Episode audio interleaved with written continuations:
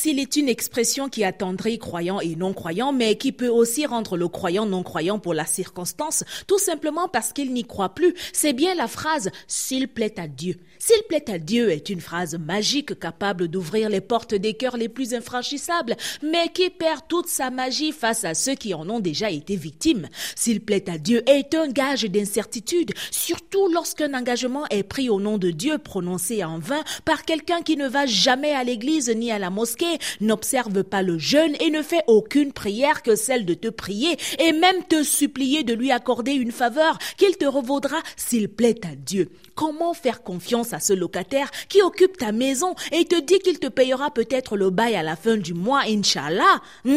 Comment accorder du crédit à ce tiers qui te demande un crédit, s'engage la main sur la Bible ou le Coran à te remettre ce qu'il te doit mais semble remettre à Dieu la volonté de respecter ses engagements à lui et pour seule garantie de remboursement te promet qu'il te remboursera peut-être ton argent le jour convenu s'il plaît à Dieu. Mon frère, tu ne me fais pas confiance. Je te jure que je te rembourse la semaine prochaine, s'il plaît à Dieu. Je veux bien te faire confiance, et même que je fais plus confiance à Dieu qu'à toi, mais je ne fais pas confiance aussi que tu prononces là.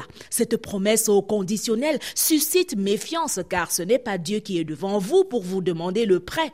Peut-il plaire à Dieu que tu construises ta maison et également lui plaire qu'un locataire y habite pendant des mois sans te payer? Hein? Comment peut-il plaire à Dieu que vous prêtez de l'argent à une personne et lui déplaire que ce dernier vous rembourse Surtout que vous voilà prévenu que si le jour de l'échéance, il est porté disparu et que son téléphone ne passe plus, c'est parce qu'il n'a pas plu à Dieu qu'il vous rembourse à temps, mais qu'il a plutôt plu à Dieu qu'il ait prétendument été agressé la veille du remboursement et dépouillé de son argent ou que sa mère décédée depuis des années soit de nouveau décédée la semaine d'avant le délai. Zéro Inch'Allah qui tienne. Mon frère, tu mets quoi en gage?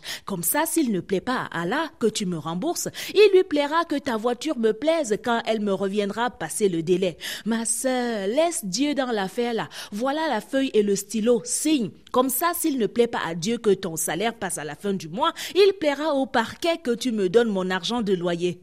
Bon week-end et à vendredi, s'il plaît à Dieu, bien sûr.